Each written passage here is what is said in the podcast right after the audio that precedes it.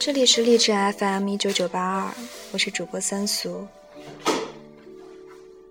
你有没有觉得这是一个很有些温情的冬季？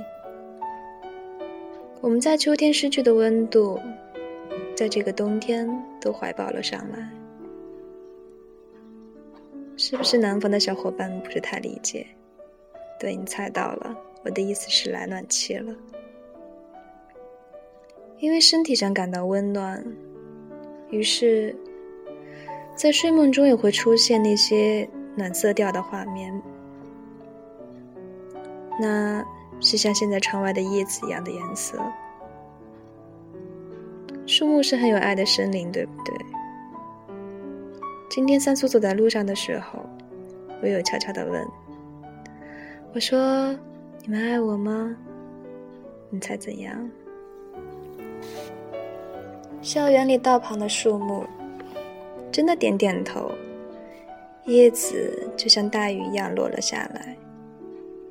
闭上眼睛，回想一下那个画面，是不是很美好？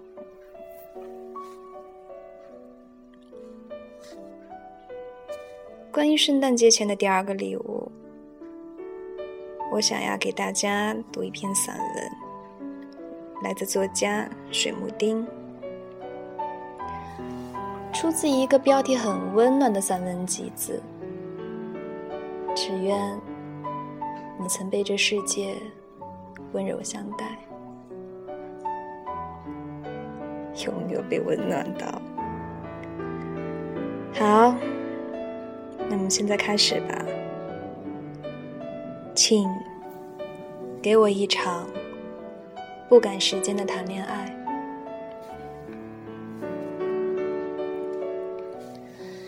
下午在家睡觉，被妈妈的电话从床上揪起，于是洗把脸，和他跑去库布里克看《志明与春娇》。电影很好看，超出我想象的松弛有度、成熟丰满，是不愠不火、有生活底子的那种好看。春娇接到志明电话时，语气装作淡定，却忍不住抿着嘴笑。我和妈妈也心领神会的跟着笑。在电影的最后，春娇问志明：“你知道我是什么时候爱上你的吗？”原来是那一次两个人到宾馆开房，但是最后却什么都没有做。志明搂着春娇说：“有些事啊，不需要一个晚上做完。”又不是要赶时间，这么简单的一句话，现在却是难得听见。于是我心里也禁不住感慨了一下。我有一个女朋友，也算是大龄未婚女青年了。有一次谈恋爱很顺利，男人各方面条件都不错。也愿意结婚、见面、接吻、上床，这一道程序按部就班的走下来，也不过花了很短的时间。对方不能说是不靠谱的人，但是女朋友很认真的问我：“为什么要这么快？”为什么我就不能谈个恋爱？我还想谈恋爱啊！是啊，人一旦长大了之后呢，就好像连谈个恋爱的资格都没有了。都市人生活节奏快，什么都要赶，什么都要三分钟做出决定，做出定位。好，这个关系是情人的关系。那就要赶紧决定上不上床，第一次见面就上，还是第二次见面上？哦，你不上啊？那也别聊了，赶紧换别人去。哎，这个关系的发展方向是婚姻，那么好，你什么工作？工资开多少？要小孩子吗？结不结婚？哦，你不结婚啊？那不结婚，咱们就别聊了，我得赶紧相亲去。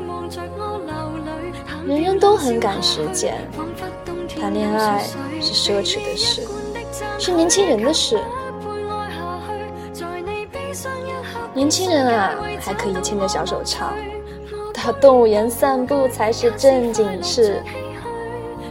可是，还不到三十岁的人，就已经很多人活得紧张兮兮。谈什么恋爱呀？差不多得了。要办事赶紧的，后面还要生孩子、买房子，一大堆的事等着要办。志明和春娇用了整整七天的时间，才搞清楚彼此是不是爱着对方的，到底想不想在一起。这七天好像是很少很少的时间。但是在这样忙碌着向前的世界里，就算这七天，也依然是奢侈的了。在这个年头啊，真是难得在电影里看到一对熟男熟女谈恋爱，才一百二十分钟还不上床的。我想，这也许是电影之所以打动人的地方吧。一起在巷口抽烟。一起看着塑料袋发呆，一起在夜的都市里闲逛，看蜗牛爬在栏杆上。两个人没正经的玩着，对未来不确定，也没什么目标和计划。但也许，这才是爱情在它即将开始时本来的样子。其实不是小孩子了，一样。有爱情的进进退退，辗转犹豫，只是啊，人们太忙了，早已经忘记了而已。我想，这也是电影之所以能打动我的原因，因为不管到了什么样的年龄，我们的内心深处还是渴望着恋爱的。我很想讲一个小老鼠的故事，和电影无关，只是想讲而已。说有一只小老鼠啊，在路上跑，它跑啊跑，跑啊跑。小兔子见到它就问小老鼠：“你跑什么？来和我们一起玩吧。”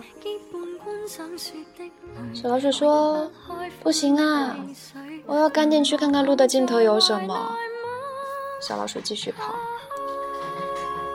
一只小乌龟看到它就问：“小老鼠，你跑什么啊？来和我们一起玩吧。”小老鼠说：“不行啊，我要赶紧去看看路的尽头有什么。”于是小老鼠一直跑呀跑，很多朋友叫它，它都不肯停下来。它跑着跑着，突然眼前一黑，咣当。撞到了一堵墙上，这是哪里呀？小老鼠问。这里是路的尽头，一个声音回答。可是这里没有风景，也没有光，只有一片黑暗。小老鼠很失望，想回去，但那个声音又说：“这里是路的尽头，也是生命的尽头。”所以你已经回不去了。小老鼠很伤心，他想起，他还没来得及看风景呢，也没来得及和小伙伴们好好玩过。但是，这就是故事的结局了。这世界上有些人是小兔子、小乌龟，但大多数人是小老鼠一样的人。从属性来讲，我和我的一些朋友，还有志明和春娇，是属于小兔子一样的人。走到国贸桥下，不聊房子车子，也不聊赚钱啊、投资啊，还兴致勃勃地跟朋友瞎吹牛，说：“哎，你看这里，就像魔界里的摩多山。”我曾无数次想象自己是古代帅毙了的戒灵，骑着乌黑的大飞龙。从高楼大厦和乌云滚滚中悠然飞过。我也知道，像我这样的人都老大不小了，在世人眼里跟怪胎没什么区别。周志明前女友的看法就是：哎，他老这样，无聊不无聊？于是，很多人经过我们身边，又摇头叹气的走了。如果有人问我，他们为什么会这样？我想，我看完了这个电影，下次倒可以回答他们。哦，没什么，他们都在赶时间。